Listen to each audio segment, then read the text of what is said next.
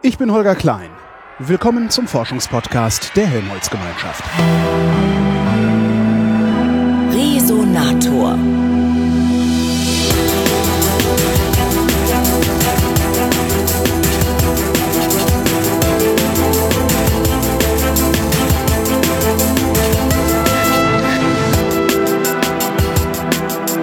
Bin nach Hamburg gefahren, ähm, da ans DESI, an das Deutsche Elektronensynchrotron und treffe Dr. Hans Weise, der ist Leiter des europäischen Exfel-Projekts am DESI hier in Hamburg. Hallo, Herr Weise. Hallo. Warum heißt eigentlich das Synchrotron und nicht der Synchrotron? Ich finde, Synchrotron klingt immer so männlich. Das ist eine gute Frage. Danke. Das Synchrotron, äh, ich habe so kennengelernt. Ja, nö, ich, Vor langen das, Jahren. Das gehört so. Das gehört so. Das- Das, das gehört, gehört so. Gut, äh, reden wir, reden wir über Ihr Projekt. Ähm, also ähm, DESI ist halt ein Beschleunigungsring äh, im Wesentlichen. Da äh, machen wir schnelle Sachen. Äh, Sie bauen jetzt keinen Ring, sondern Sie bauen Linearbeschleuniger. Dieses Exfeld ist ein Linearbeschleuniger, oder? Richtig. Was richtig. beschleunigen Sie da? Wir beschleunigen Elektronen in einem Linearbeschleuniger, also wie Sie richtig sagen, immer geradeaus, Mhm. nicht mehr im Kreis. Gibt es übrigens eine ganz einfache, anschauliche Begründung dafür. Kreisbeschleuniger haben den Nachteil, wenn man zu hohen Energien geht, dass die abgestrahlte Synchrotronstrahlung, jetzt sind wir wieder bei dem Griff des Synchrotrons, äh, in der Energie skaliert mit dem, der vierten Potenz. Das heißt, wenn ich in der Energie des Elektronenstrahls zu hoch werde, verliere ich pro Umlauf so viel Energie, dass es wirklich schwierig wird, die wieder nachzufüttern. In einem Linearbeschleuniger ist das anders. Da passiert das eben erstmal gar nicht. Ich habe, wenn der Strahl immer geradeaus fliegt, überhaupt keine Synchrotronstrahlung. Lediglich, wenn ich ihn irgendwann ablenke. Und da taucht dann dieses Problem nicht auf. Was genau, Entschuldigung, was genau ist überhaupt Synchrotronstrahlung? Synchrotronstrahlung ist die Abstrahlung von Licht oder von elektromagnetischen Feldern immer dann, wenn geladene Teilchen abgelenkt, eigentlich beschleunigt werden. Aber was wir hier machen, ist einfach eine Ablenkung und das entspricht dann äh, genau der Beschleunigung. Ich ändere die Flugrichtung der Elektronen. Und dann strahle ich ab, dann erzeuge ich Licht. Aber wenn die Flugrichtung doch sowieso schon eine Kreisbahn ist, warum erzeugt das dann trotzdem Synchrotronstrahlung? Also, naja, ich muss ja die Elektronen, die würden von Natur aus geradeaus fliegen so. und ich muss sie ablenken.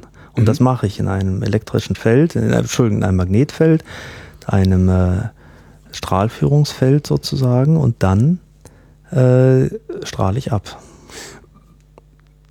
Ich vermute mal, dass ich diese Synchrotronstrahlung haben will, sonst würde das hier nicht deutsches Elektronensynchrotron heißen. Äh, Was kann ich mit dieser Synchrotronstrahlung anfangen? Wir erzeugen Synchrotronstrahlung, also elektromagnetische Felder, Wellen, Licht, Licht bestimmter Wellenlängen, um damit Experimente machen zu können. Äh, wir haben als Schüler alle das Mikroskop kennengelernt, Mhm. das Lichtmikroskop. Da benutzen wir das Licht, um Objekte studieren zu können. Wir vergrößern das mit Linsen, wir schauen es genau an. Äh, Wir können uns beispielsweise, so haben wir das, glaube ich, in der Schule alle kennengelernt, äh, ein Insekt etwas genauer anschauen. Äh, Was nicht mehr möglich ist mit einem Lichtmikroskop, ist, noch kleinere Objekte sich anzuschauen. Da muss ich zu anderen Wellenlängen, zu, anderer, zu einer anderen Farbe des Lichtes kommen. Ich komme dann aus dem sichtbaren Bereich raus. Ich brauche kürzere Wellenlängen, weil die Kürze der Wellenlänge davon abhängt, was ich für eine Auflösung erreichen kann, wie klein mein Objekt sein kann, was ich anschaue. Und äh, das, was wir jetzt hier machen mit der Synchrotronstrahlung im normalen Synchrotron, ist, dass wir eine ganze Vielfalt von Farben anbieten, ein ganzes Spektrum, im Prinzip über einen großen Wellenlängenbereich alle Farben. Und die kann ich dann wahlweise rausfiltern und damit dann bestimmte Experimente machen. Das ist das, was man üblicherweise tut. Das heißt, Sie erzeugen nicht Synchrotronstrahlung in unterschiedlichen Wellenlängen, sondern Sie erzeugen die in einer Wellenlänge und äh, Nein, ich bekomme, raus, nein, wir bekommen im Prinzip das ganze Wellenlängenspektrum, also alle Farben gleichzeitig. Mhm. Sozusagen alle Wellenlängen gleichzeitig. Und dann gibt es eben, je nachdem, was für Experimente ich mache, äh, kann ich entweder das ganze Spektrum nehmen, kann also mit vielen Farben gleichzeitig bestrahlen, weil ich vielleicht bestimmte Anregungen äh, in meiner Probe habe, dann interessiert mich das gar nicht so, dass die anderen Farben dabei sind. Es kann aber auch sein, dass bestimmte Farben ausgeblendet werden, um gezielt ein Experiment mit einer bestimmten Wellenlänge durchführen zu können. Wie blenden Sie das aus? Leiten Sie das Licht dann einfach durch einen Filter? Das sind spezielle Filter, ja. Aber eben gar nicht unbedingt im sichtbaren Bereich. Was macht die so speziell? Dass sie auch in anderen Wellenlängenbereichen außerhalb des Sichtbaren so. funktionieren. Okay. Äh, was, was sind so Experimente, die ich halt mit Synchrotronstrahlung mache? Tatsächlich nur Materie angucken? Das sind letztlich, also ähm, haben wir hier ein riesengroßes Mikroskop? Wir sozusagen? haben im Prinzip ein großes Mikroskop, aber das Spannende ist, abhängig ein bisschen davon, was für eine äh, zeitliche Struktur diese erzeugte Strahlung hat. Also sind das Pulse oder ist das kontinuierliches Licht? Sind es mhm. vielleicht sogar sehr, sehr kurze Pulse? Das ist besonders interessant. Kann ich Momentaufnahmen machen? Und im Extremfall, das ist auch etwas, worauf der European XFL abzielt, kann ich mir beispielsweise ganz kurze Momentaufnahmen machen von vielleicht dem Ablauf einer chemischen Reaktion. Das heißt also, einer chemischen Reaktion verändert sich ja zeitlich etwas, mhm. sonst wäre es nicht die Reaktion, die man da hat.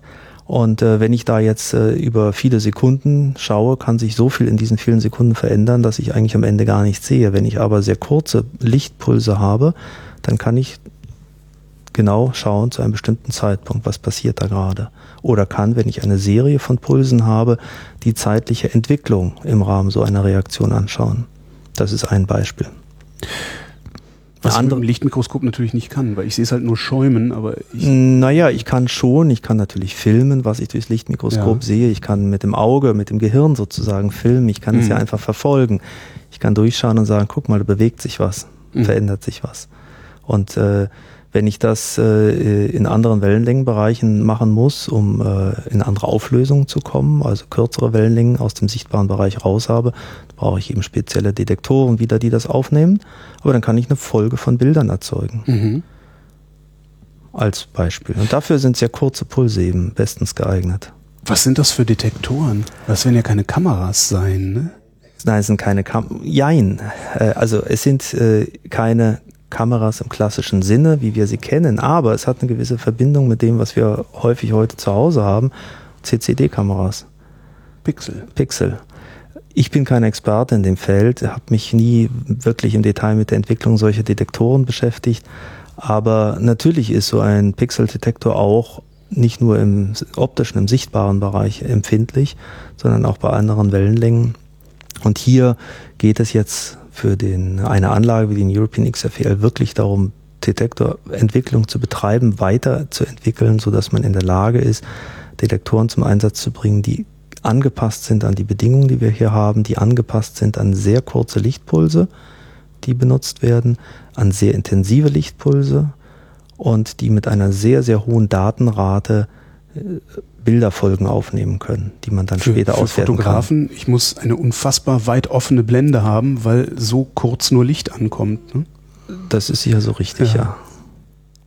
Ähm, was genau macht, macht, also wir sagten ja eben schon, X, der, der XFL äh, ist ein Linearbeschleuniger, äh, kein Kreisbeschleuniger, das heißt, äh, da fällt keine Synchrotronstrahlung raus, per se per se nicht. Aber das ist doch hier der deutsche Elektro das deutsche Elektronensynchrotron. Äh, wer hat denn da gepatzt? Dann lassen wir doch das Wort Synchrotron erst, erst einmal weg und äh, sagen, unser Ziel ist nicht nur Forschung, Physik mit Hilfe von Synchrotron, Synchrotronstrahlung zu machen, sondern Strahlungsphysik als Ganzes.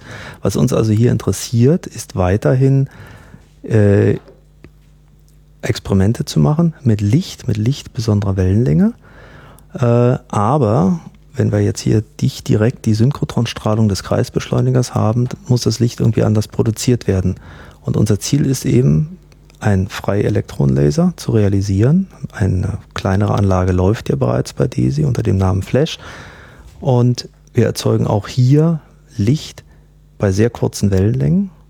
Eben nicht mehr, indem wir einen Strahl gleichmäßig im Kreis führen, sondern was wir jetzt machen, ist, dass wir den beschleunigten Elektronenstrahl am Ende des Beschleunigers durch einen sogenannten Undulator schicken. Und ein Undulator, was ist das? Das muss man sich vorstellen als eine periodische Anordnung von Permanentmagneten. das heißt immer Nord-Süd liegt gegenüber. Ein Stückchen weiter in Strahlrichtung kommt dann Süd-Nord, mhm. dann wieder Nord-Süd, was dazu führt, dass ich den Elektronenstrahl zum Beispiel in der horizontalen Ebene leicht ablenke, also aus der ursprünglichen Flugrichtung beispielsweise nach links lenke und ein kurzes Stück dahinter wieder nach rechts, dann wieder nach links, wieder nach rechts. Das heißt, im Prinzip realisiere ich die Kreisbahn eines Synchrotrons, aber ich lenke jetzt nur ein klein wenig ab und dann gleich wieder zurück.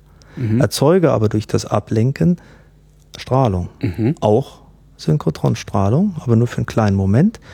Dadurch, dass ich nicht auf eine längere, länger laufende Kreisbahn ablenke, sondern nur etwas ablenke, gleich wieder zurück, bleibt dann die Strahlung, die entsteht, nach vorne gerichtet.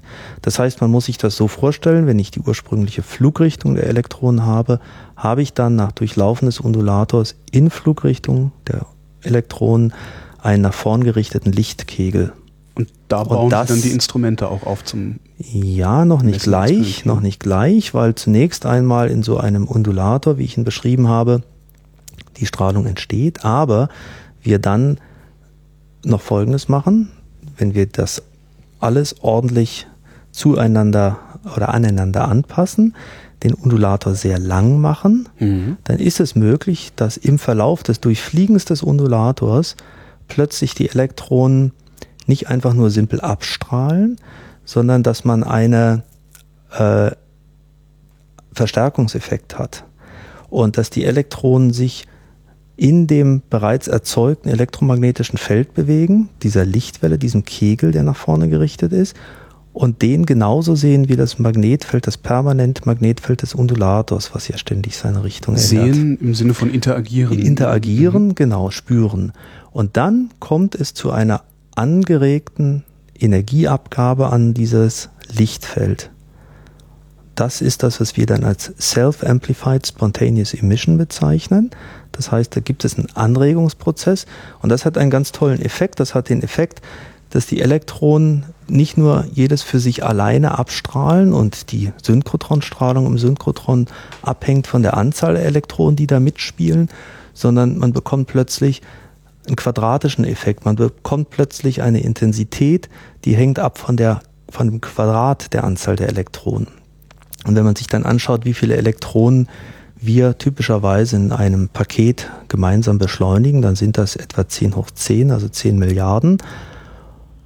Und ich würde normalerweise eine Synchrotronstrahlung abhängig von dieser Anzahl 10 Milliarden Elektronen bekommen. Mhm. Jetzt gewinne ich aber noch einmal die gleiche Größenordnung hinzu. Insofern gewinne ich plötzlich eine Intensität äh, um 10 Größenordnungen. Die Intensität wird 10 hoch 10 mal, ein, 10 Milliarden mal stärker. Das Und das ist das also Besondere. Heller. Es wird sehr, sehr hell, es wird sehr brillant, wie wir sagen. Mhm. Äh, und dann habe ich diese sehr intensiven Lichtpulse. Daher auch die Beschreibung eines Lasers. Das ist eigentlich kein klassischer Laser in dem Sinne. Sie sagten spontaneous, das heißt, es ist nicht kontrollierbar, sondern Sie müssen darauf warten, dass es Spontaneous ist emergiert, die, also dass Sp es Spontaneous oder? bezieht sich auf die Abstrahlung der Synchrotronstrahlung durch einfache Ablenkung. Das ist ein stochastischer Prozess, mhm. der spontan passiert. Und wenn ich jetzt self-amplified, selbst verstärkte spontane Emission, mhm. ich habe also am Anfang des Undulators die normale Synchrotronstrahlung, Spontaneous Emission und dann habe ich einen Verstärkungsprozess. Verstehe. Self, weil es der ich gleiche. Dachte, Sie müssen den ganzen Tag Paket da stehen und darauf warten, dass es jetzt endlich passiert. Äh, Nein, das wäre nicht gut. Eben. Ähm, warum beschleunigen Sie die Elektronen eigentlich? Weil der, also zunächst einmal, äh, ich habe ja davon gesprochen, dass wir Energie übertragen wollen auf die elektromagnetische Welle nachher. Mhm das kann ich erst, wenn ich eine bestimmte Mindestenergie erreicht habe, weil ich brauche äh, einen Elektronenstrahl von sehr hoher Qualität. Das heißt, äh, ich muss äh, de facto einen Strahl haben, der mit Lichtgeschwindigkeit fliegt, was bei Elektronen schon relativ früh passiert. Dafür muss ich sie nicht sehr hoch beschleunigen. Ich muss aber, weil ich immer viele Elektronen gemeinsam beschleunige, dafür sorgen, dass die Elektronen nicht so langsam noch sind, dass beispielsweise Raumladungseffekte dazu führen, dass so ein Paket, eine Vielzahl von Elektronen plötzlich auseinanderfliegt. Man muss sich das ja so vorstellen, Elektronen sind alle negativ geladen, mhm. wenn ich keine hohe Energie habe. möchte aber den Strahl trotzdem durch so einen Undulator transportieren, dann werden diese 10 Milliarden Elektronen in einem Paket, 10 hoch 10 Elektronen, die werden dafür sorgen, dass der Strahl einfach in alle Richtungen auseinanderfliegt. Und das heißt. Weil die sich alle abstoßen. Weil die sich mhm. abstoßen. Mhm. Raumladungseffekte sind das einfach. Und das bedeutet Raumladung, weil diese vielen Elektronen in kleinem Volumen sozusagen mhm. mhm. angeordnet sind. Und das heißt, ich muss äh, den Elektronenstrahl mit sehr hoher Qualität, Strahlqualität, hohe Strahlqualität heißt für uns, die Elektronen sollen möglichst alle ne, sehr genau die gleiche Energie haben, sollen alle schön brav gemeinsam durch den Undulator fliegen, sollen in der Flugrichtung alle gleich sein und sollen jetzt auch nicht entlang der Undulatorstrecke plötzlich auseinanderfliegen. Der Strahl darf sich, das Paket von Elektronen darf sich nicht aufblähen. Mhm. Deswegen brauche ich eine bestimmte Energie. Dann kommt aber natürlich noch dazu, dass dieser Undulator, den ich beschrieben habe, passen muss zu den Eigenschaften des Elektronenstrahls. Und ganz wichtig, das ist der Hauptpunkt, die Wellenlänge, die ich erreichen kann, hängt von der Elektronenenergie ab. Und wenn ich zu sehr kurzen Wellenlängen möchte, und das ist genau das Ziel eines Freielektronenlasers, ich möchte ja nicht im sichtbaren Bereich mhm. oder im Infrarot Licht erzeugen, sondern wir reden hier darüber, dass wir beim European XFL bis runter auf 0,1 Nanometer, auf ein Angström, also auf atomare Größen kommen, dann brauche ich eine hinreichend hohe Elektronenstrahlenergie.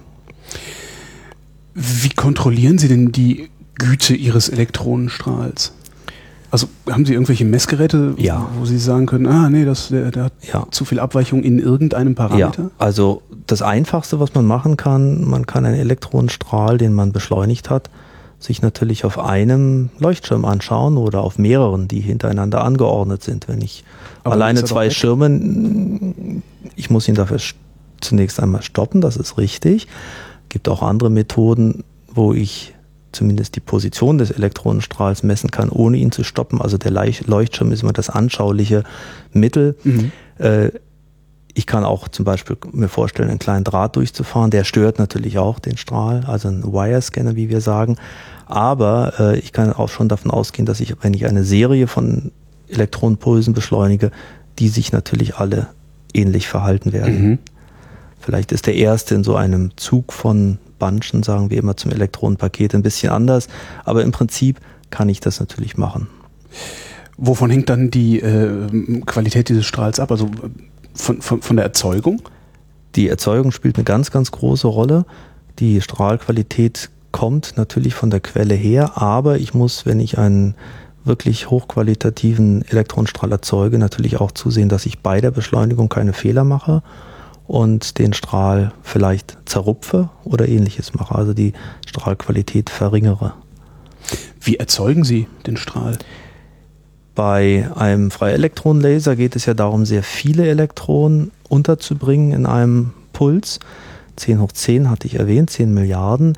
Äh, übrigens etwa in einem Volumen von typischerweise einem Kubikmillimeter. Also stellen wir uns das einfach als Kügelchen mhm. mit einem Durchmesser von einem Millimeter vor. Und was wir hier machen, ist, dass wir eine spezielle Kathode, Cäsiumtellurid, benutzen.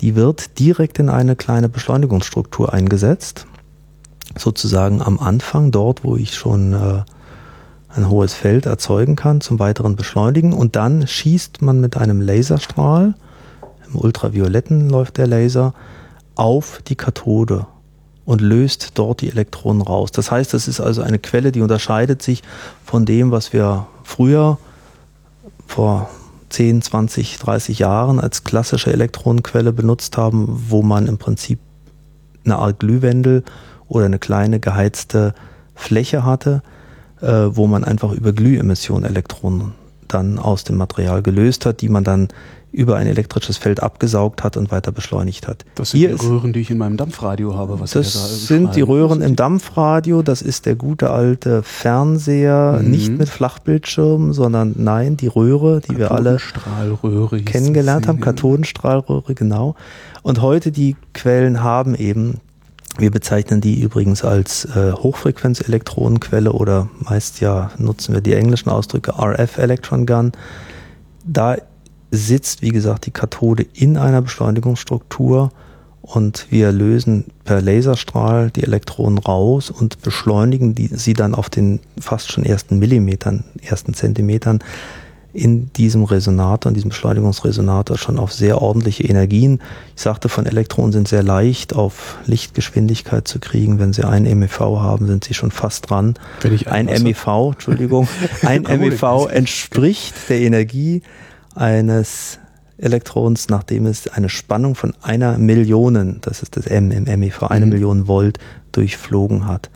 Und äh, dann nochmal der Vergleich vielleicht mit der klassischen Quelle mit dem Fernseher, der Fernseher, den wir früher im Wohnzimmer bei unseren Eltern gesehen haben, das erste Wohnzimmer bei uns vielleicht auch noch, ähm, der hatte Beschleunigungsspannung von typischerweise 25.000 Volt, 25 Kilovolt, mhm. Farbfernseher etwas höher. Äh, wir wissen alle, wie tief die Röhre war, wie groß der Fernseher als Möbelstück war. Äh, weiß ich, 30 Zentimeter, 30.000 Volt so ungefähr. Und dann sieht man schon, man brauchte doch eine ganz ordentliche Strecke, um die Elektronen ein Feld von 1 Megavolt durchfliegen zu lassen. Und äh, das sieht etwas anders aus. In, einem, in einer solchen, solchen RF-Gun heute erzeugen wir eine Strahleenergie von fast 5 MeV auf einer Länge von typischerweise 20 bis 30 Zentimetern. Könnte man daraus wiederum einen Fernseher bauen, der sehr kurz gebaut ist? Macht deswegen nicht allzu viel Sinn, weil ähm, warum soll man so einen hochenergetischen Elektronenstrahl mühsam ablenken? Der Magnet zum Ablenken wäre deutlich größer, ah, weil die Energie so viel höher ist. Mhm. Da möchte man, da möchte man. Im Fernseher der Magnet zum Ablenken war ja sehr klein. Der war so, klein. So ein Apfel. Ne? Ja, ja, ja, genau. Ja. Da müsste man an der Stelle müsste man eigentlich nochmal erklären, wie so ein Fernseher funktioniert hat. Ne? Können Sie das? Äh, das ist wie gesagt eine äh, Kathode mit Glühemission. Was ist äh, eigentlich der Unterschied zwischen einer Anode und einer Kathode? Die, das sind die das beiden. Her. Ja, das sind, das sind, die beiden Elektroden sozusagen, wenn ich äh, eine, ein Feld aufbaue. Ganz simpel gesagt, ich habe zwei Platten. Ich setze die Kathode, die die, die Glühemission hat, an die eine Platte, setze meinen Schirm, wo ich den Strahl anschauen will, den Bildschirm beim Fernseher, auf die Position der zweiten Platte und ich lege dazwischen 25.000 Volt an. Wenn ich Elektronen jetzt bei Glühemission aus der Kathode rausbekomme, sind die negativ geladen. Mhm. Und was machen die armen Elektronen? Dann bleibt nichts anderes übrig, als zur positiv geladene Platte zum Bildschirm zu fliegen, gewinnen dabei Energie, 25 keV, Kiloelektronenvolt Energie. Und äh, dadurch, dass ich die dort sozusagen absauge, dorthin beschleunige, bekomme ich auch einen ganz ordentlichen Strahl, den ich dann eben entsprechend ablenken kann. Es gibt auch noch Fokussierspulen beim Fernseher, die mhm. haben wir jetzt ignoriert, die dafür sorgen, dass es wirklich ein kleiner Fleck ist. Aber das waren die Bildpunkte beim Fernseher auf dem Schirm. Und das machen sie letztendlich. Nur halt mehr Energie. Wir machen das mit deutlich mehr Energie und wir lenken den Strahl auch nicht auf einem Schirm von links nach rechts, von oben nach unten. Wo dann in die Austastlücke Videotext gesendet wird. Genau, genau. Wir schreiben da nicht European XFL auf den nächsten Leuchtschirm zur Strahldiagnose. Das machen wir nicht. Obwohl es doch mal hübsch aussehen würde, wahrscheinlich. Wahrscheinlich, ja. Sie sagten, Sie erzeugen den äh, Elektronenstrahl in einer Beschleunigungsstruktur. Was ist eine Beschleunigungsstruktur? Die Beschleunigungsstruktur im allereinfachsten Sinne ist eine Konservenbüchse. Eine Konservenbüchse, also zylindrischer Metallresonator. Ich sage jetzt schon Resonator, also eine Konservenbüchse. Das macht nichts, diese Sendung die heißt so, das ist auch sehr Ach, das ist gut.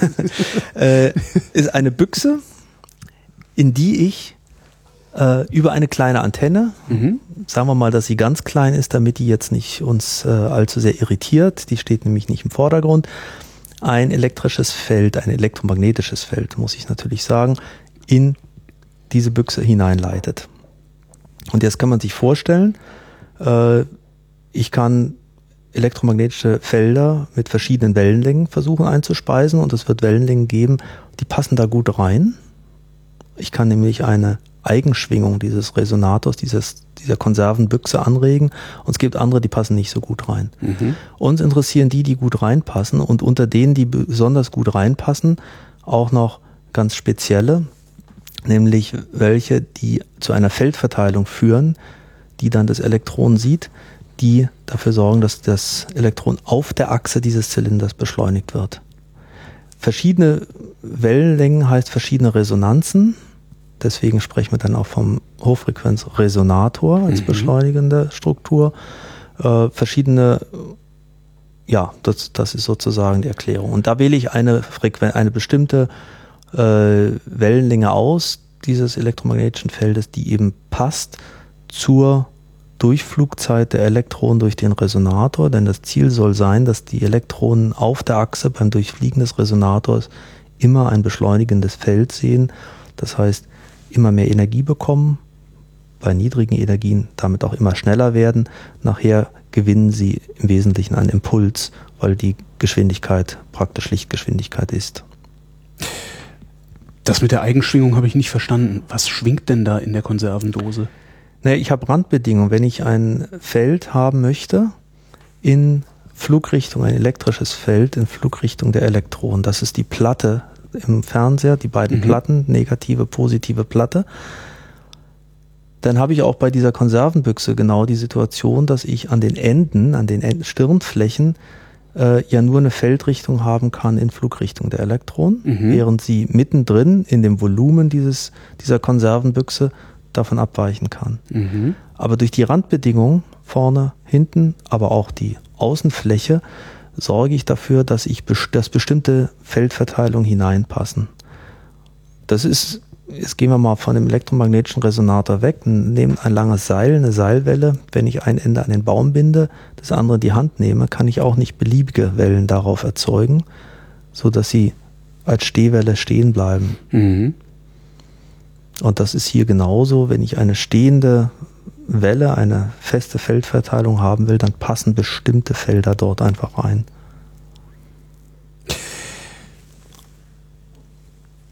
Sie bauen äh, diesen XFEL, äh, um ja, Atome beleuchten zu können. Ne? Also um, um, eine so hohe Auflösung letztendlich hinzukriegen, dass wir uns einzelne Atome ansehen können. Ja. Schalten Sie den ganzen anderen Kram dann ab, der hier so rumsteht? Weil hier stehen ja noch mehr so Beschleuniger.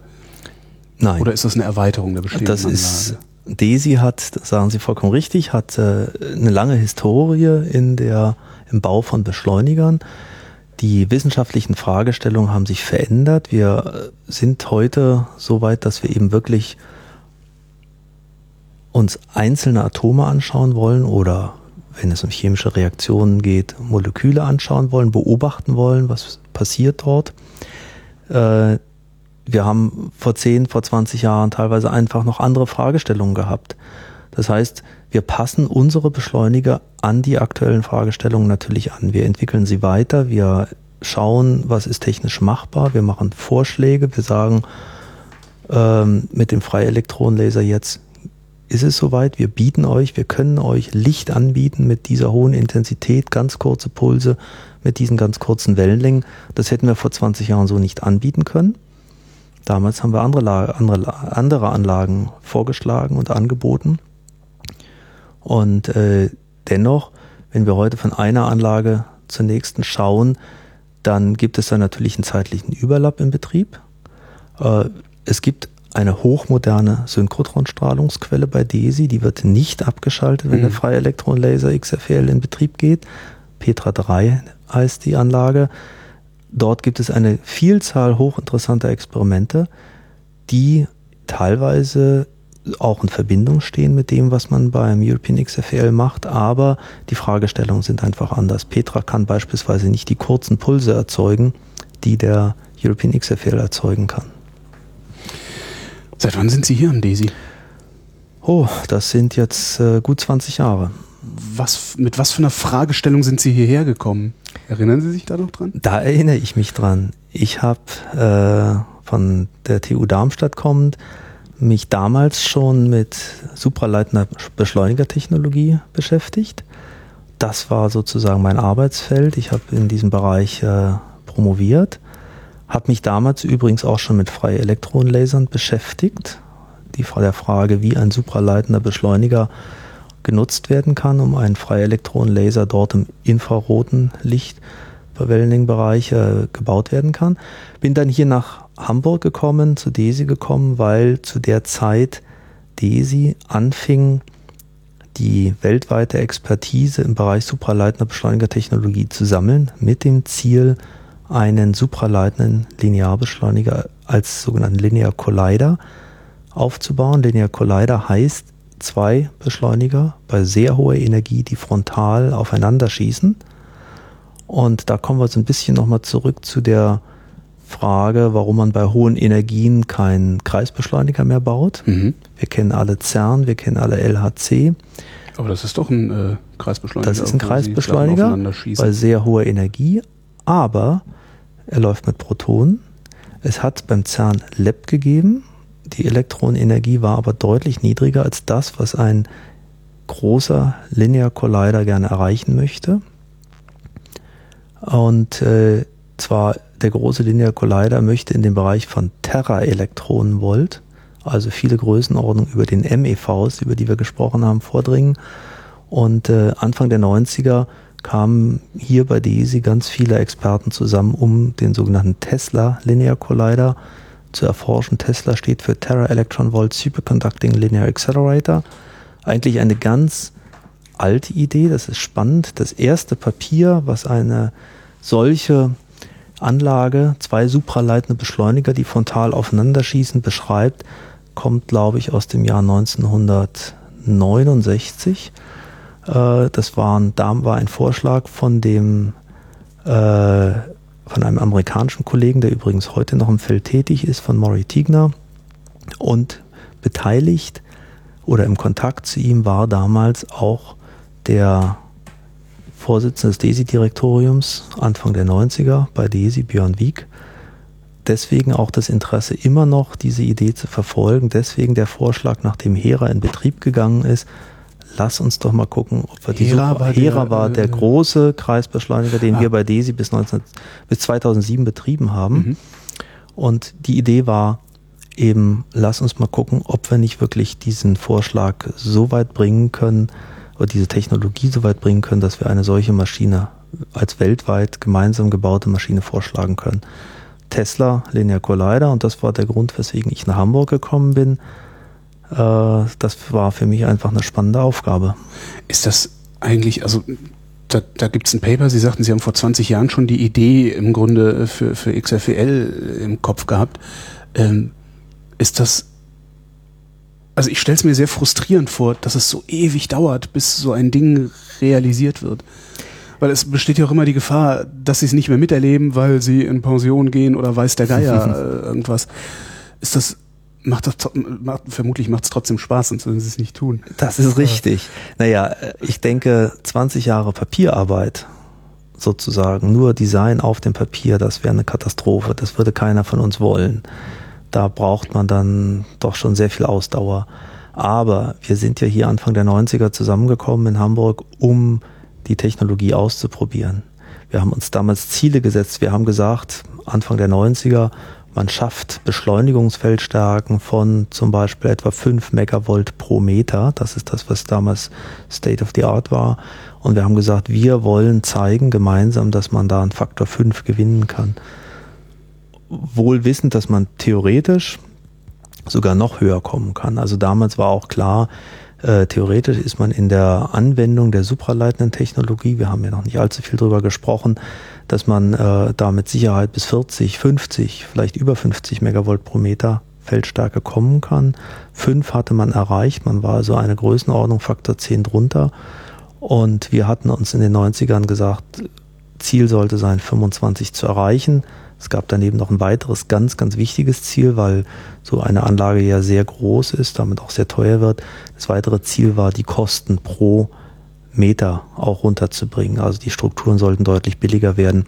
Und das war nun nicht Papierarbeit, 20 Jahre, sondern wir haben gesagt, lass uns diese Strukturen bauen. Lass uns versuchen, sie zu verbessern. Lass uns die Infrastruktur weiterentwickeln, die wir brauchen, um diese Strukturen zu verbessern. Und dann hat man natürlich doch sehr bald äh, Komponenten vor sich oder hat sie in der Hand mhm. und sagt, hier, diese Struktur, die wir zusammengebaut haben, die kann das, die ist besser.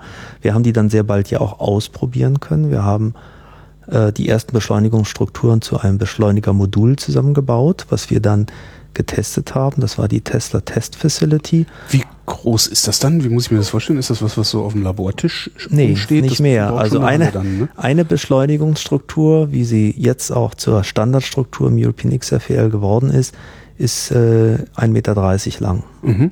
Und ein Beschleunigermodul, wir integrieren dort acht dieser Strukturen, ist 12 Meter lang.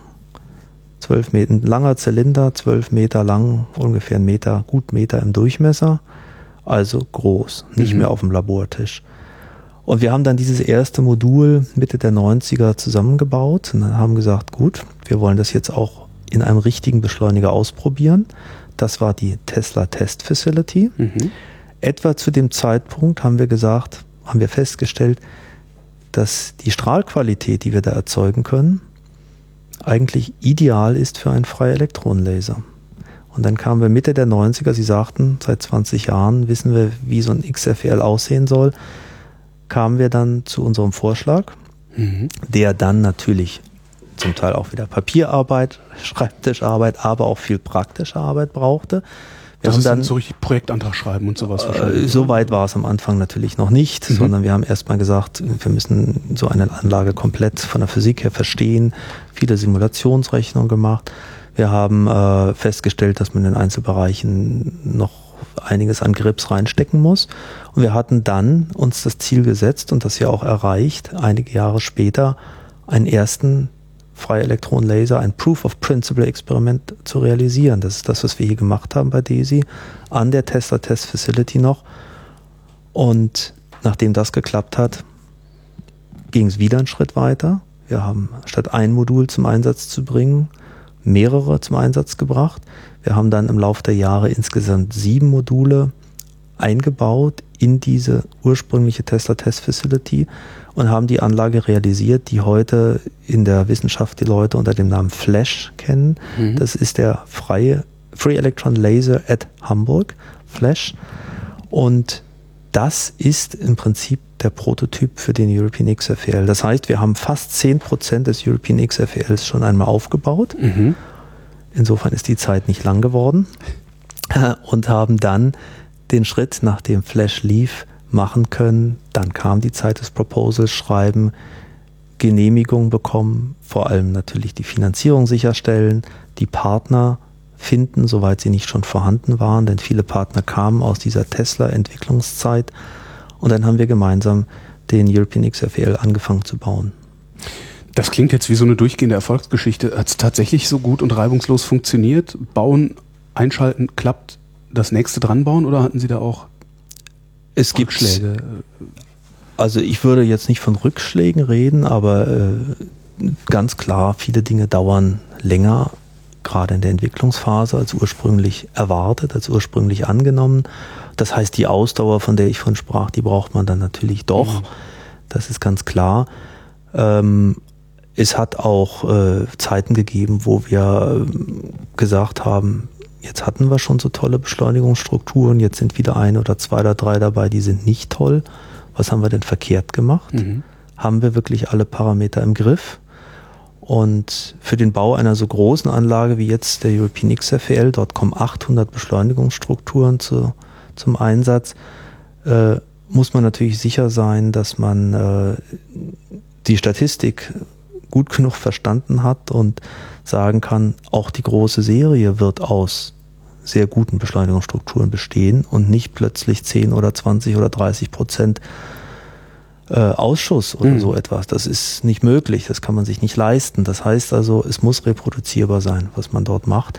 Und äh, da gibt es dann schon mal Durststrecken in so einem langen Zeitraum, wo man sagt, Mensch, das hat doch schon mal so gut geklappt, was haben wir denn jetzt wieder verkehrt gemacht? Ist das frustrierend und man würde gerne die ganzen Brocken dann hinschmeißen oder ist das ein Ansporn? Ich glaube, keiner von uns hat je hinschmeißen wollen. Nein, es mhm. ist eigentlich immer ein Ansporn. Bei DESI gibt es traditionell eine ganz große Teamarbeit, einen ganz großen Team Spirit. Äh, es führt eigentlich eher dazu, dass die Leute sagen, jetzt erst recht, Ärmel hochkrempeln, gucken, was haben wir gemeinsam, was können wir machen, um das Problem zu lösen. Und äh, das ist eigentlich das, was mich auch immer an dem Projekt so fasziniert hat, dass wir ganz viele Leute haben, die sich unheimlich reinhängen, die Spaß dran haben, die weiter äh, machen wollen, die weiterentwickeln wollen, die zu den Zielen kommen wollen. Und das führt, glaube ich, dazu, dass wahrscheinlich fast alle Ausnahmen gibt es bestimmt immer, äh, wenn sie morgens aufs DESI-Gelände kommen, sagen, so, weiter geht's, kriegen wir hin. Der European XFL, der wird dreieinhalb Kilometer lang. Warum wird der so lang? Wenn doch die Elektronen so schön, schön schnell auf Lichtgeschwindigkeit Ja, kommen. weil also wir eine hinreichend hohe Energie brauchen. Der Beschleuniger selber, dieser supraleitende Beschleuniger, über den wir sprachen, der hat eine Länge von ungefähr anderthalb Kilometern. Danach muss der Strahl aber teilweise noch präpariert werden. Das heißt, wir wollen uns anschauen, hat er die Qualität, die er haben soll. Wir müssen äh, in sogenannten Kollimatoren sicherstellen, dass der Strahl, der dann weiter in die Undulatoren reingeführt wird, die auch eine ordentliche Länge haben, nicht begleitet wird, zum Beispiel von einer Wolke von Elektronen, die dann den Undulator schädigen. Das heißt, man muss also über eine Art Blendensystem, das sind die Kollimatoren, sicherstellen, dass nur der Strahl so hochqualitativ, wie er sein soll, wohl definiert, wie er ist, weiterfliegt und hinten ankommt. Die Undulatoren selber sind lange Strecken, 200 Meter. Hinten dran brauchen wir eine Strahloptik, um den mhm. erzeugt, das erzeugte Licht weiter transportieren zu können. Und dann kommt eins zum anderen. Dann landet man bei 3,4 Kilometern. Was ist eigentlich das Gegenteil von den supraleitenden Beschleunigerstrukturen? von denen Sie eben Was sprachen. meinen Sie mit Gegenteil? Also, Warum betone ich das Supraleiten? Ja, so? genau. Äh, der klassische Beschleuniger ist gebaut aus äh, einem elektromagnetischen Resonator, die Konservenbüchse von mhm. vorhin, der wunderbar richtig gut leitende Oberflächen haben soll. Und jeder von uns wird sagen, wenn ich einen richtig guten elektrischen Leiter haben will, naja, dann nehme ich vielleicht Kupfer. Mhm. Und das ist, Kupfer ist in der Tat das klassische Material im Bereich Bau von Beschleunigerstrukturen. Äh, funktioniert sehr gut. Die meisten Beschleuniger, denen wir im Leben so begegnen, sind normalleitend. Äh, auch die, die wir vielleicht nicht sehen, aber die Großserie von kleinen Beschleunigern, die wir beispielsweise heute in Krankenhäusern, in der Strahlentherapie haben, das sind alles Stimmt, das Kupfer, alles Beschleuniger, ja? Kupferbeschleunigungsresonatoren ja. durch die Bank weg. Das funktioniert eben auch sehr gut, sonst würden wir nicht so viel im Einsatz haben. Das Problem ist aber, dass auch Kupfer das haben wir in der Schule alle schon in ersten Experimenten äh, gelernt, ja immer noch einen elektrischen Widerstand hat. Mhm. Das heißt, ich kann nicht verlustfrei in einem Kabel Strom transportieren oder verlustfrei in einem Kupferresonator, Beschleunigungsresonator, die Felder aufbauen. Eine ganze Menge der elektrischen Leistung, die ich dort über eine kleine Antenne einkoppel, geht verloren und erzeugt Wärme. Deswegen werden diese normal leitenden Strukturen, Beschleunigungsstrukturen aus Kupfer auch immer liebevoll mit Wasser gekühlt.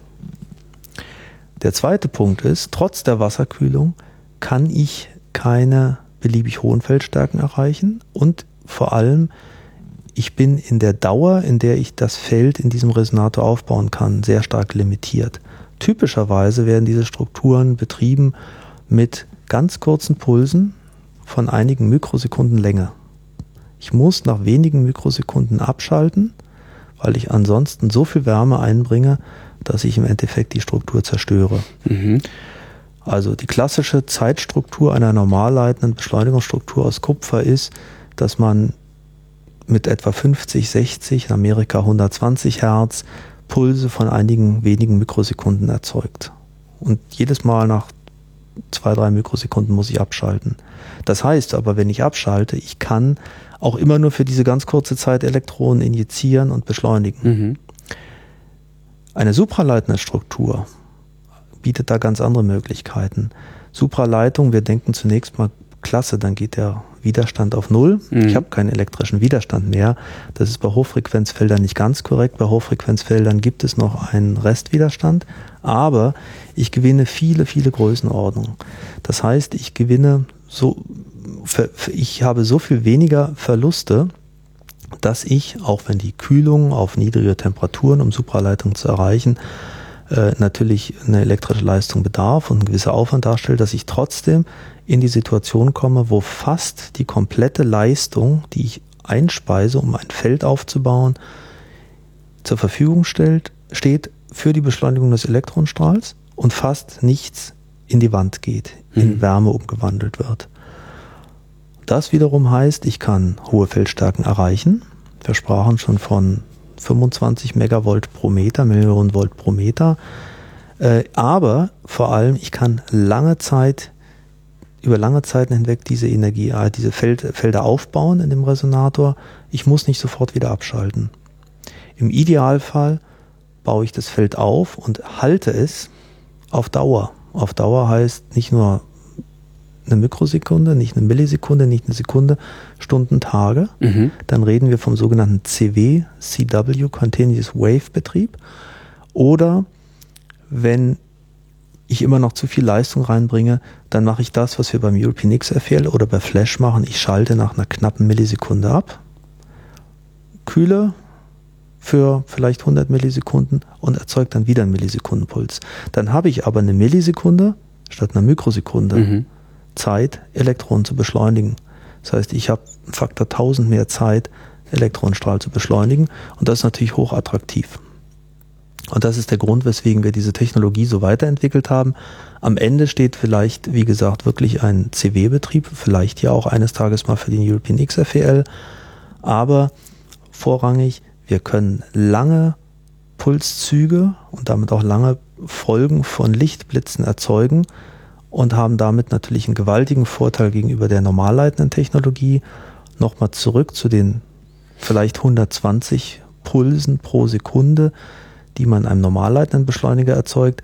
Das ist das, was möglich ist in Amerika beim SLAC, Stanford University, wo man auch einen Freielektronenlaser betreibt, der 120 Lichtblitze pro Sekunde erzeugt hier beim European XFEL haben wir durch die langen Pulse die Möglichkeit, viel mehr zu erzeugen.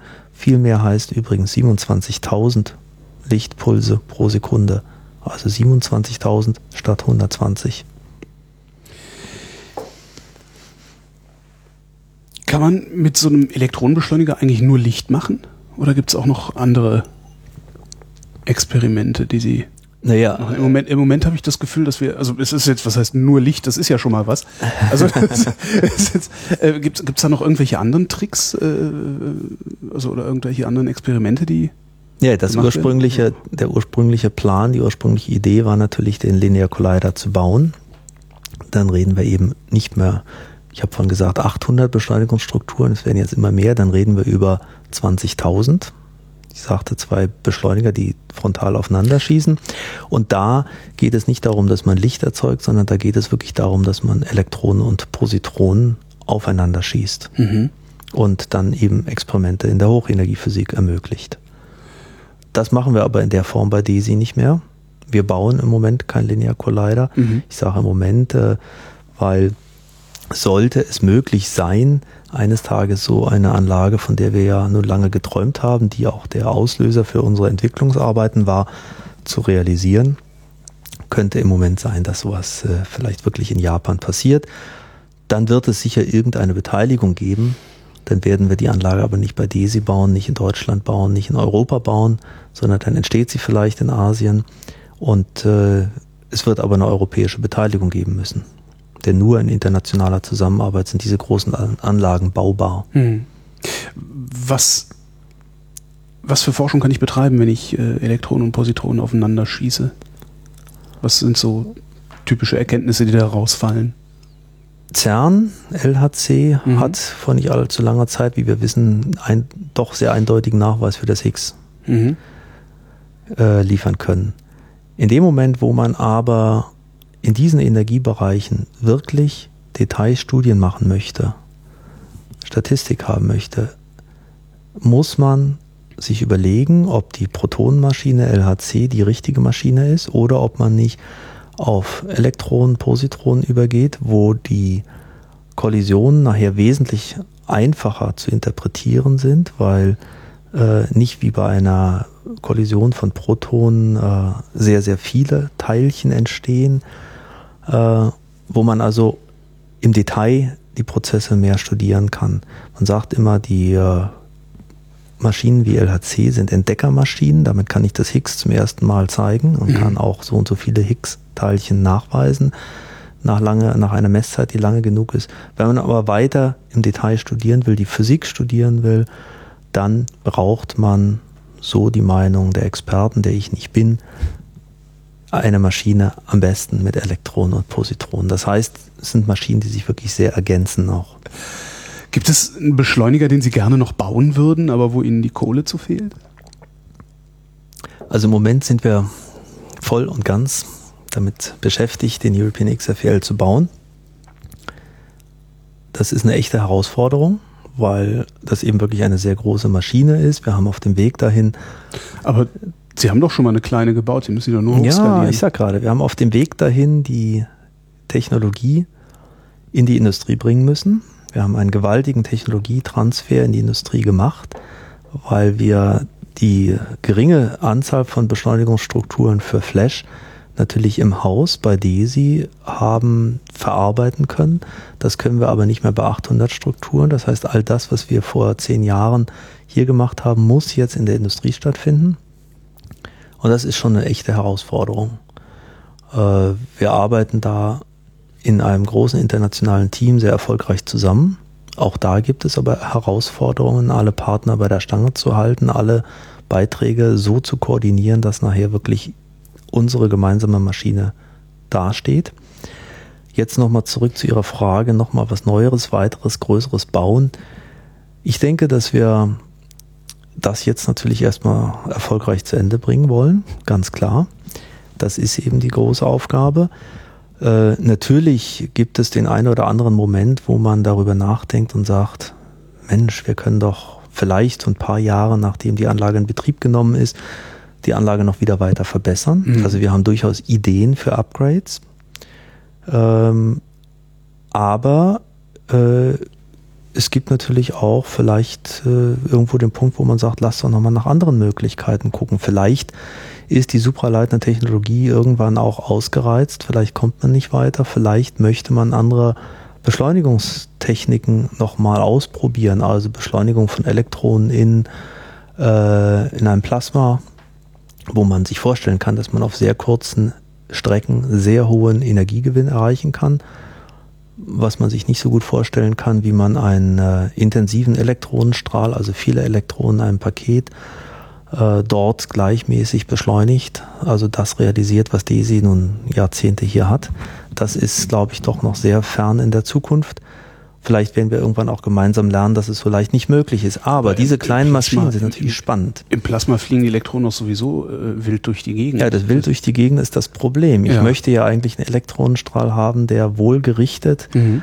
äh, am besten alle Elektronen mit gleicher Energie in eine. Wie würden Sie das hinkriegen in einem Plasma?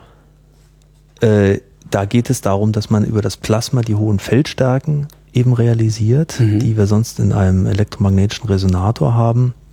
Und äh, dann muss man sich die Frage stellen, ob man bereits einen äh, Elektronenstrahl mit hoher Qualität dort einschießt, sodass der also nicht in dem Plasma selber entsteht, wo die Teilchen, wie Sie sagen, alle, die Elektronen alle wild durch die Gegend fliegen, sondern dass man in erster Linie einen, einen Strahl hoher Energie, der sich vielleicht durch die umherfliegenden Elektronen im Plasma gar nicht irritieren lässt, einfach dieses hohe Feld sehen lässt, ausnutzen lässt und dann in dem Feld beschleunigt wird.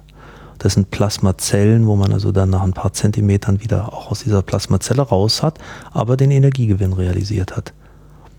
Ich selbst arbeite auf dem Feld nicht. Wir haben aber inzwischen eine größere Gruppe äh, hier bei DESI, die in internationaler Zusammenarbeit auch mit anderen Einrichtungen sich im Detail damit beschäftigt. Ein wunderbares Feld übrigens für den Nachwuchs, wunderbares Feld für Doktoranden, weil es da einfach ganz viele grundsätzliche Fragestellungen noch gibt. Kommt hier viel Nachwuchs her? Ist wir, das eine Disziplin, die, die beliebt ist? Wir haben in Deutschland doch eine sehr gute Ausbildung in der Beschleunigerphysik. Es gibt bei DESI äh, die Situation, dass wir sehr gut, sehr stark profitieren davon, dass zwei der drei Physikinstitute der Hamburger Uni bei uns auf dem Gelände sitzen. Das ist natürlich wirklich erfreulich. Äh, das führt zum Beispiel dazu, dass äh, fast schon unabhängig von Thema der Bachelor- oder Doktorarbeit äh, wir direkten Kontakt zwischen dem Nachwuchs und den, sagen wir mal, alten Desi-Hasen haben. Man sitzt in der Kaffeerunde zusammen. Wir erfahren, was heute ein 25-, 30-jähriger Nachwuchswissenschaftler, Nachwuchswissenschaftlerin so im Kopf hat. Andersrum erzählen wir, was einem vielleicht im Rahmen der Realisierung eines Projektes so alles begegnet. Ich glaube, ein ganz reger Austausch, der uns allen immer viel Freude macht. Das funktioniert gut, aber wir haben nicht nur in Hamburg diese Ausbildung, wir haben ähm, in Deutschland doch äh, eine ganze Reihe von Universitäten, die wirklich Beschleuniger Physik und Technologie als Lehrveranstaltung anbieten. Das sind klassisch die Universitäten, die entweder in der Nähe von Großforschungseinrichtungen wie DESI oder im Rhein-Main-Gebiet GSI in mhm. Darmstadt liegen äh, oder nah an Jülich dran sind. Äh, oder es sind Universitäten, die eben selbst äh, im Laufe der Jahrzehnte sich kleine Beschleunigeranlagen bauen konnten, die oft natürlich auch nur oder die oft stark von dem wissenschaftlichen Austausch mit den großen Einrichtungen profitieren. Das heißt, es gibt so eine Art Verbund. Mhm. Und gerade die Helmholtz-Gemeinschaft hat an dieser Stelle auch jetzt die Möglichkeit gefunden, dieses Beschleunigerentwicklungsprogramm weiter voranzutreiben unter dem Namen ARD, Accelerator Research and Development. Ähm, das ist ein Programm, wo wir versuchen, im Verbund der Zentren miteinander, aber auch im Verbund mit den Universitäten bestimmte Dinge wie zum Beispiel Beschleunigung in diesen Plasmafeldern, Laserplasmafeldern auszuprobieren weil wir zum Teil natürlich andere Möglichkeiten haben als vielleicht ein kleines Uni-Institut. Also Laser, tut Plasmafelder. Ich sprach vorhin nur vom Plasma. Ja. Ähm, man kann, muss das Plasma irgendwie erzeugen. Ja. Deswegen kommt der Laser ins Spiel. Also da gibt es in diesem ARD-Programm gibt es äh, jetzt eine sehr gute Zusammenarbeit und äh, die ergänzt äh, das, was es schon lange über die sogenannte Verbundforschung in Deutschland auch gibt, äh, die Verbundforschung erlaubt unter anderem auch im Beschleunigerbereich den Universitätsgruppen sich sozusagen einzuklinken, verstärkend äh, mitzuarbeiten bei den Großforschungseinrichtungen. Wir erleben das sowohl bei DESI als auch bei der GSI, als auch noch an einigen anderen Stellen, wo Universitätsgruppen über die Verbundforschung die Möglichkeit haben, beispielsweise am European XFL oder bei der GSI bei FAIR mitzuwirken. Und was wir jetzt hier machen, ist, dass dieses ARD-Programm so ein bisschen generischer ist und über die Projekte auch noch hinausschaut. Also sich nicht nur am European XFL oder FAIR äh, orientiert, sondern auch äh, ermöglicht, mal ein paar neue Ideen auszuprobieren. Sind Sie eigentlich noch Forscher oder sind Sie eher Projektleiter? Also, also wenn, ich mir, wenn ich mir äh, anschaue, was ich Tag für Tag mache, äh, bin ich sicherlich äh, eher Projektleiter als Forscher. Ich glaube, ich habe immer noch ein ganz gutes Verständnis von dem, was im Bereich Beschleuniger, Physik und Technologie passiert. Ich höre von daher gerne den Kollegen, den jungen Kollegen zu, die die Zeit haben, die die Aufgabe haben, diese Forschung zu machen aber in dem Moment, wo man die Verantwortung, äh, Gesamtkoordination eines Beschleunigerkomplexes European XFL übernimmt, ist man eigentlich Projektleiter und nicht mehr Forscher. Vermissen Sie das? Ich vermisse es immer dann, wenn es im Rahmen der Projektaufgaben vielleicht mal nicht so schöne Dinge gibt äh, manchmal vielleicht zu viel administrative Fragen mhm. zu behandeln sind, dass man sagt, Mensch, wie schön wäre das jetzt vor Ort in die Halle zu gehen, Hand anzulegen, mitzumachen. Wenn Sie das irgendwann nochmal tun oder ist man raus, wenn man raus ist? Ich glaube nicht, dass man für immer raus ist. Bestimmt nicht. Dafür haben wir ja den regen Austausch mit allen Beteiligten. Ähm, ich habe im Moment keine so konkreten Pläne. Wir werden sehen, was wir machen nach dem European XFL. Und äh, es gibt ganz viele Kollegen, die, äh, nachdem sie große Projekte geleitet haben, später auch nochmal wirklich äh, richtig in die Entwicklung wieder reingehen, mhm. in die Forschung reingehen. Warum nicht? Klar. Wann ist denn nach dem European XFL? Nach dem European XFL ist, wir haben ein klares Ziel, wann wir den Beschleunigertunnel zumachen wollen, damit die Anlage in Betrieb nehmen werden. Und äh, das klare Ziel ist, äh, dass wir Mitte 2016 den Tunnel schließen möchten. Äh, danach wird man eine gewisse Zeit brauchen, die äh, Anlage komplett in Betrieb zu nehmen. Also wirklich alles auszureizen, was man mit der jetzt errichteten Anlage so machen kann. Äh, und äh, spätestens dann ist sicher die Frage, was macht wer im Projekt weiter. Es wird Kollegen geben, die sich dann ganz stark auf den Betrieb, auf die weitere Optimierung des Betriebes, so eine Anlage wird immer optimiert, weiterentwickelt, konzentrieren. Es gibt äh, dann sicherlich äh, viele Kollegen, die sagen, wie könnte ein Upgrade aussehen? Und es gibt sicherlich auch Kollegen, die sagen, ach, ich gehe in einen ganz anderen Bereich wieder rein. Werden wir sehen. Jetzt äh, weiß die Scientific Community natürlich, dass sie hier so ein Ding bauen und äh, alle wissen, was da für Strahlung rauskommen soll oder voraussichtlich rauskommen wird. Gibt es schon Bewerber? Also gibt es schon Leute, die gesagt haben, so, ich würde dann gerne folgendes Experiment machen? Wir haben einmal im Jahr äh, die aktuellen Nutzer bei Flash und die zukünftigen Nutzer beim XFL hier. Und äh, wenn wir diese Veranstaltung hier haben, platzt der Hörsaal aus allen Nähten bei Desi. Der Hörsaal fasst, glaube ich, 350 äh, Personen und er ist bei weitem nicht groß genug. Wir haben mindestens Faktor zwei mehr Teilnehmer an diesen CTH gehen. Äh, könnte man ja, nein, aber ist, die Nähe zum Labor ist ja auch immer sehr gut und wichtig. Ähm, nein, es gibt ganz viele Interessenten, es gibt äh, ganz viele Interessenten, die sich am Aufbau der Experimentierplätze beteiligen. Die sehen ja auch nicht alle gleich aus, die kommen nicht von der Stange, die sind optimiert für bestimmte Arten von Experimenten. Und äh, da begegnen wir den zukünftigen Nutzern. Und das sind natürlich oft auch Gruppen, die beispielsweise bei Flash heute schon Experimente machen, die dann eben sagen, Mensch, das wäre so schön, wir könnten bei kürzeren Wellenlängen arbeiten.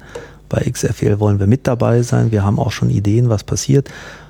Einige der Ideen werden zum Teil auch dafür müssen die Kollegen eben heute reisen, beim Slack ausprobiert, wo es ja einen freien Elektronenlaser bereits gibt, aber eben, ich hatte das von gesagt, mit deutlich weniger Pulsen, mhm. damit deutlich weniger Intensität. Äh, auch unsere eigenen Leute fahren dorthin, also es ist nicht nur Konkurrenz, wir arbeiten da auch miteinander. Wir, wir wollen ja lernen, wie die Experimente später betrieben werden. Also ja, es gibt viele interessierte Nutzer, die heute schon kommen, um den späteren Betrieb mit vorzubereiten. Was ich tatsächlich noch nicht verstanden habe, ist das Wesen der Intensität. Warum, warum ist die Intensität so wichtig? Weil wenn ich eine kleine Wellenlänge habe, also wenn ich das Atom beleuchten kann, kann ich es doch beleuchten, dann kann ich es doch angucken. Warum ist es dann noch wichtig, wie hell ich es beleuchte? Ja, vielleicht anschaulich gesprochen, wenn es zu dunkel ist, ist tatsächlich, dann sehe ich nicht so richtig viel. Ja, okay. Ähm, es gibt. Das heißt, ich gebe viel Gas, also ich mache den Beschleuniger sehr lang, damit es heller wird hinten raus. Ich, die hohe Intensität wird für viele der Experimente gebraucht. Mhm. Äh, es gibt eine ganze Reihe von Experimenten, wo man wirklich mit einem einzelnen Photonenpuls, Lichtpuls bereits das komplette Bild bekommt, bekommen will. Und äh, da spielt das einfach eine große Rolle. Was habe ich zu fragen vergessen? Ähm, der Weg in die Anwendung dieser Supraleitentechnologie ist mit ganz, ganz, ganz, ganz vielen Entwicklungen hier bei uns verbunden. Da mhm. haben wir nicht drüber geredet. Ähm,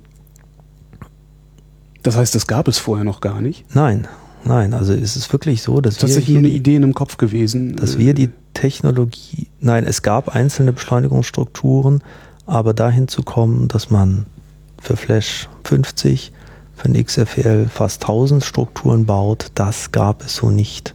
Und das ist ein großer Aufwand und wir haben sehr viele, sehr viel Arbeit dort reingesteckt und dann vor allem nachher auch Arbeit reingesteckt in den Transfer der Technologie. das ist ein Punkt, worüber wir nicht gesprochen haben und wir haben uns auch noch nicht darüber unterhalten, wie die Zusammenarbeit mit internationalen Partnern aussieht. Wir haben an dem Bau des Beschleunigers für den XFL 17 Institute beteiligt. Das heißt, wir kriegen große Beiträge aus Frankreich, aus Russland, Italien. Da haben wir auch nicht drüber geredet bisher. In solchen Fällen ähm, wie der Kooperation mit russischen Wissenschaftlern oder russischen Instituten, wenn dann sowas wie die Krim-Krise passiert, bekommen Sie das eigentlich mit? Oder ist das was, was irgendwie äh, in einem anderen Universum stattfindet als dem Wissenschaftsuniversum, wo Sie sich austauschen? Nein, das findet nicht in einem anderen Universum statt. Wir haben ja regelmäßig Kontakt zu Kollegen aus russischen Labors. Wir arbeiten mit ihnen sehr eng zusammen. Und natürlich sitzt man im Rahmen von Besuchen auch mal zusammen und sagt, Mensch, das ist ja alles nicht so, nicht so toll. Wie wird das weitergehen? Hoffentlich können wir auch in ein, zwei, fünf, zehn Jahren genauso weiterarbeiten. Ähm, das ist aber nichts, was die Kooperation un unmittelbar behindert, weil man sich jetzt nicht mehr leiden kann oder irgend so. Nein, Quatsch. natürlich nicht, natürlich nicht, weil wir so arbeiten ja seit Jahr und Tag zusammen. Wir mhm. kennen uns, wir kennen uns als Menschen und der Mensch, der uns dort gegenüber sitzt, ist ja nicht ein anderer, weil wir eine Krim-Krise haben. Also das äh, ist nicht der Fall. Es kann schon sein, das merkt man, dass äh, dann vielleicht äh, beim ein oder anderen Gespräch beim Kaffee mal hochkommt, dass man natürlich eine andere Sicht hat, die europäische Sicht oder eine russisch geprägte mhm. Sicht auch auf das, was in der Ukraine passiert. Sicher gibt es das. Wir sind ja alle Menschen, wir leben in unseren Ländern und äh, jeder äh, hat seine eigenen Beobachtungen, hört, was er hört und äh, das spielt dann schon eine Rolle. Aber auch wir hier in Deutschland haben ja vielleicht nicht immer die gleiche Meinung über das, was gerade auf der Krim passiert. Ich will es hoffen, dass wir nicht Eben, die gleiche genau. Haben. Das wäre ja katastrophal. genau. Es gibt andere Bereiche, wo es einen übrigens sehr direkt treffen kann. Wir haben in dem Projekt vor einem knappen halben Jahr gelernt, dass wir an einer Stelle nachbessern müssen bei ganz speziellen Rohren. Das sind Rohre aus einem äh, speziellen Metall, aus Titan geschweißte Rohre und wir haben festgestellt, dass wir von sogenannten längsgeschweißten Rohren übergehen müssen auf nahtlose Rohre. Die sind gezogen. Und für diese nahtlosen Rohre gibt es weltweit einen Hersteller und der sitzt in der Ukraine. Mhm. Und da wir eben gelernt haben, dass wir dieses Rohr ersetzen müssen, haben wir uns 1000 Meter von diesem Rohr bestellt, nachdem wir bereits 150 Meter hatten und die werden jetzt geliefert. Und Sie können sich schon vorstellen, dass wir in den letzten Monaten auch da immer wieder uns die Frage gestellt haben, werden die wirklich kommen? Und das war eine ganz gute Nachricht vor zwei Wochen, als es hieß, die ersten 500 Meter sind auf dem Weg. In Stücken dann, ne? Das, also das sind ist nicht in Stücken dann aufgewickelt in oder Stücken, sowas. Genau, genau. Wie funktioniert so internationale Zusammenarbeit eigentlich? Also ist das, es geht ja auch mal was schief ähm, wenn jetzt ein Land irgendeine Komponente liefert, die nicht funktioniert, ähm, gibt es dann, gibt's dann irgendwie, weiß ich nicht, also gibt es dann so landsmannschaftliche Auseinandersetzungen, dass es dann direkt der Italiener war, bei dem wieder mal das Kabel nicht richtig gewickelt war? Nein, das, nein. Das passiert nicht. Nein, das passiert nicht. Also wir arbeiten gemeinsam an dem Projekt. Wir realisieren das gemeinsam. Die Expertise ist eben verteilt. Es gibt äh, Institute, die können das eine besser, es gibt Institute, die können das andere besser. Ähm, was einem schon begegnet, ist, dass natürlich die äh, Arbeitsbedingungen in verschiedenen Ländern auch unterschiedlich definiert sind. Mhm. Äh, natürlich kann das vorkommen, dass wenn sich so ganz auf der, der praktischen Ebene äh, einer mal über den Fehler des anderen ärgert und wer nicht arbeitet, macht keine Fehler. Wir machen alle mal Fehler, dass irgendeiner sagt, mein Gott, warum können die denn das nicht heute noch reparieren? Das liegt doch sicher wieder daran, dass man in Frankreich nur 35 Stunden arbeitet und wir hier mehr arbeiten. Mhm. Sicher gibt es das, aber das ist nichts, was uns auf der Projektleitungsebene so unmittelbar begegnet, sondern das sind ganz persönliche äh, emotionale Dinge. Und wenn sowas passiert, dann ist es natürlich auch unsere Aufgabe, an der Stelle für Verständnis zu werben, äh, das Miteinander wieder zu stärken, die Leute zusammenzubringen.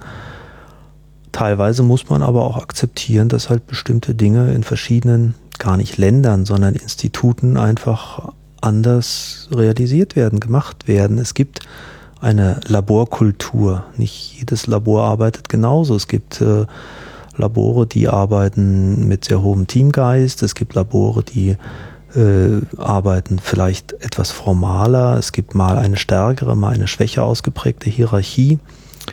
Und äh, wir wissen selbst, auch in Deutschland ist es noch gar nicht so lange her, wo der Unterschied zwischen Wissenschaftler, Ingenieur und Techniker, der wirklich Hand anlegt, auch sehr sichtbar war. Mhm. Das kennen wir heute, glaube ich, gar nicht mehr so. Heute haben wir viele Experten in einem großen Team, die alle gebraucht werden und die mit ihrer Expertise beisteuern.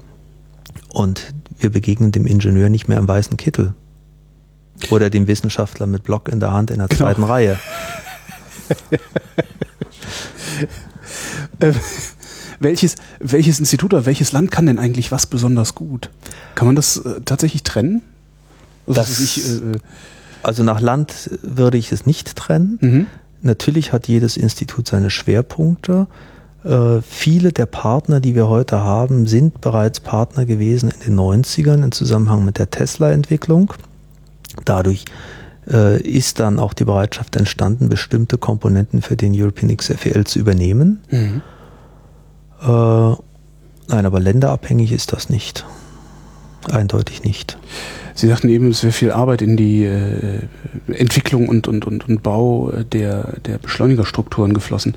Ist das eher wissenschaftliche Arbeit oder ist das eher Ingenieursleistung? Das ist Ingenieursleistung vorwiegend. Ja. Äh, Hauptpunkt ist eben wirklich Reproduzierbarkeit dessen, was man hier macht. Wir gehen von der Kleinserie, die wir häufig im, im eigenen Labor bei DESI äh, herstellen, behandeln, zum Einsatz bringen können, gehen wir zur für uns durchaus Großserie. Wir haben schon mal über die Tatsache 800 Beschleunigungsstrukturen, 100 Module das Modul, Sie fragten vorhin, 12 Meter lang, ist eine große Komponente. Mhm. 100 Stück davon sollen reproduzierbar zusammengebaut werden, sollen alle zum Einsatz gebracht werden. Und das ist ja eigentlich klassisch eine Aufgabe, die man auch in der Industrie sieht. Mhm. Sie brauchen jemanden, der Reproduzierbarkeit, die Hand, äh, reproduzierbar die Handgriffe verrichtet, die verrichtet werden müssen. Und der Weg dahin ist manchmal steinig. Was macht ihn denn so steinig? Weil wenn Sie doch den Prototyp mir stehen haben, mit allen Spezifikationen, muss man doch eigentlich nur sagen, hier sind die Spezifikationen. Schick mal 800. Was ihn steinig macht, ist die Tatsache, dass wir uns häufig im Bereich der Beschleunigerentwicklung an der, am, an der Grenze des technisch Machbaren befinden. Im Bereich der supraleitenden Beschleunigungstechnologie ist es eben nicht einfach nur, dass man die Struktur aus einem anderen Material herstellt, sondern man hat die Aufgabe, die Beschleunigungsstrukturen auch unter extrem sauberen Bedingungen zusammenzubauen. Extrem sauber heißt, dass wir dazu in Reinräume gehen, wie wir sie wahrscheinlich alle schon mal auf Bildern von der, aus der Chipindustrie gesehen mhm. haben. Äh, wir können keine Staubteilchen auf der inneren Oberfläche dieser supraleitenden Strukturen akzeptieren. Keine. Keine.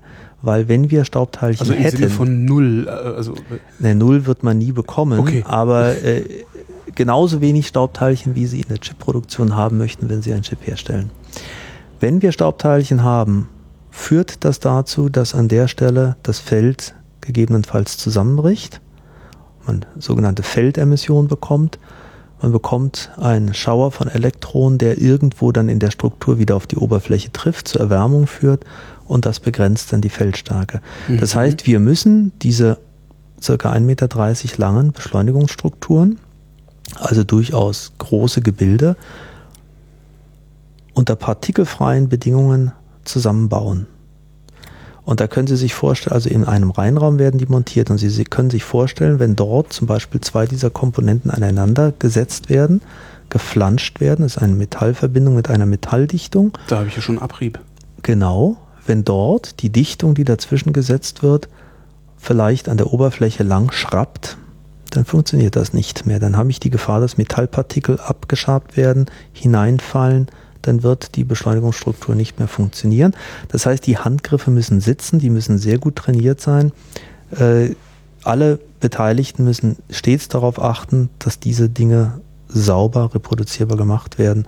Und das in die Industrie zu bringen, ist machbar, aber ist eine Herausforderung. Wenn Sie diese, diese Strukturen nachher in den Tunnel montieren, da haben Sie dann doch aber dasselbe Problem wieder. Die Beschleuniger. Also wenn Sie die, jein, Strukturen, die Strukturen die, aneinander wir, bauen. Genau, sozusagen. wenn wir diese zwölf Meter langen Beschleunigermodule in den Tunnel bringen, haben wir dasselbe Problem. Was wir dort tun, ist, dass wir vor Ort einen sogenannten lokalen Reinraum aufbauen. Das heißt, wir hausen praktisch den Bereich, wo die Verbindung realisiert werden muss, ein, Mhm. reinigen das und arbeiten dann in einem ganz sauberen Luftstrom. Wie lange bauen Sie daran? Also gut, die insgesamt Gesamtzeit inklusive Planung waren jetzt 20 Jahre. Wie lange bauen Sie schon? Wir haben die Spezifikation fertig gemacht für die ersten langlaufenden Komponenten äh, etwa 2007.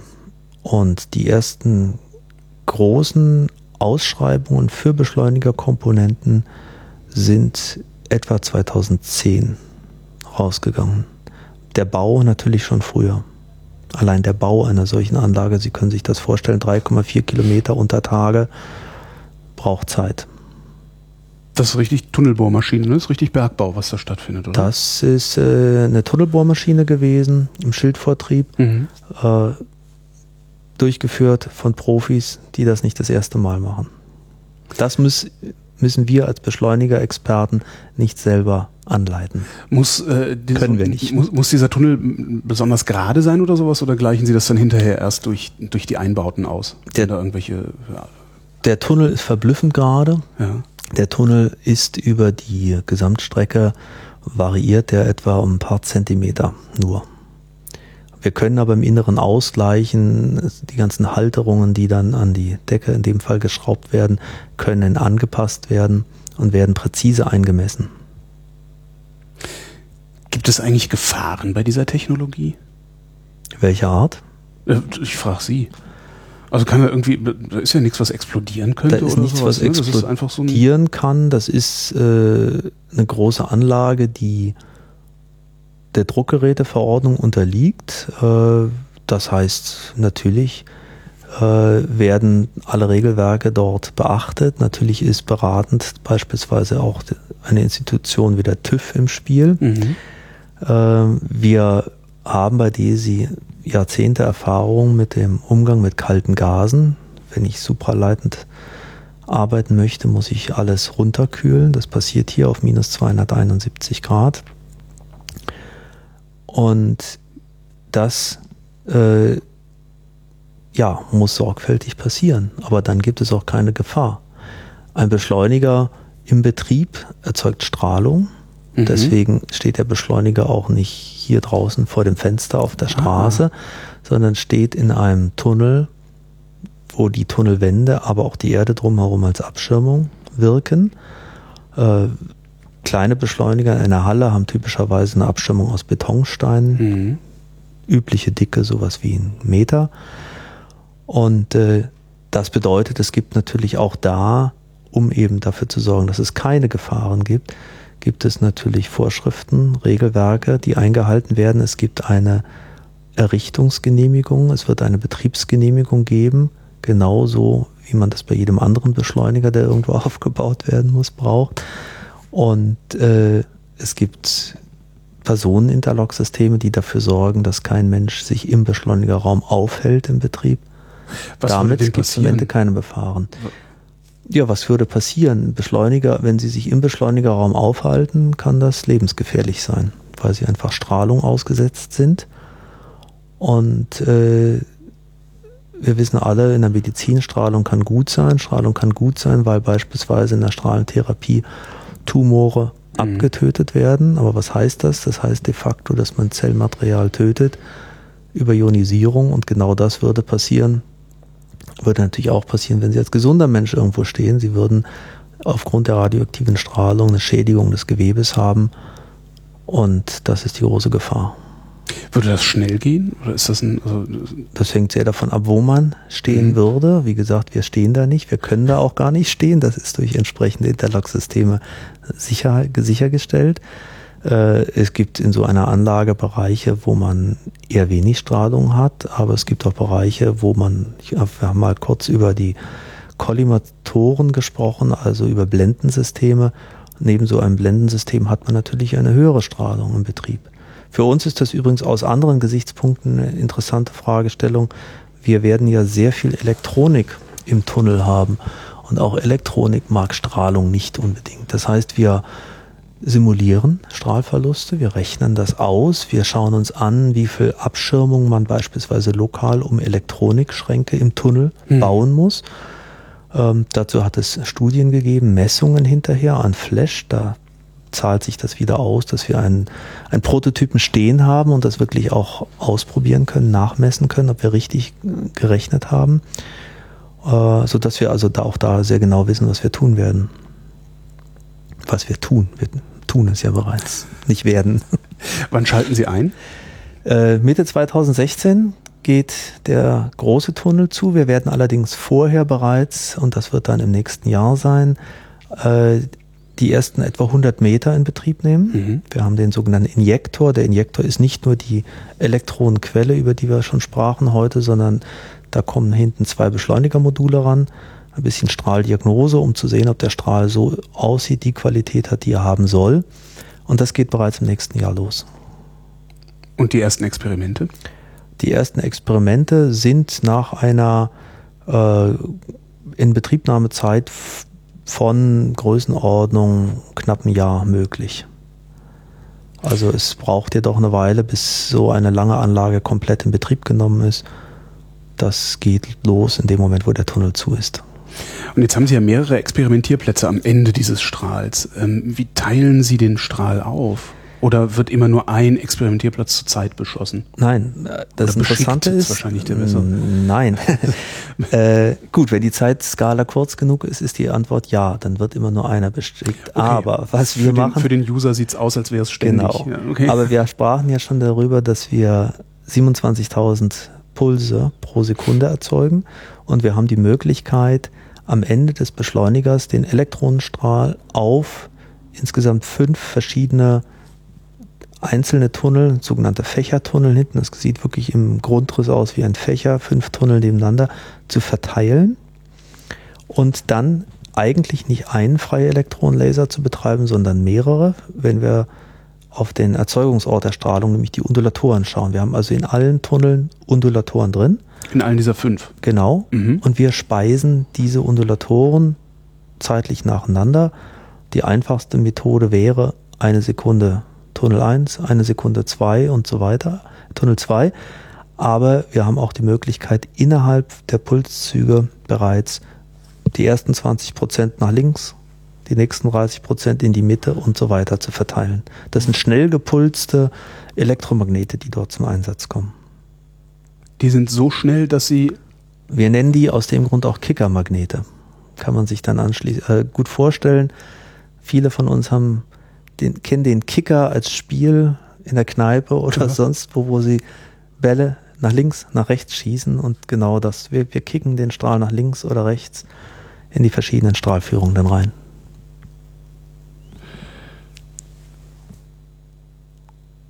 Mir fällt keine Frage mehr ein. Ja, dann hören wir jetzt auf. Hans Weise, vielen Dank. Gerne.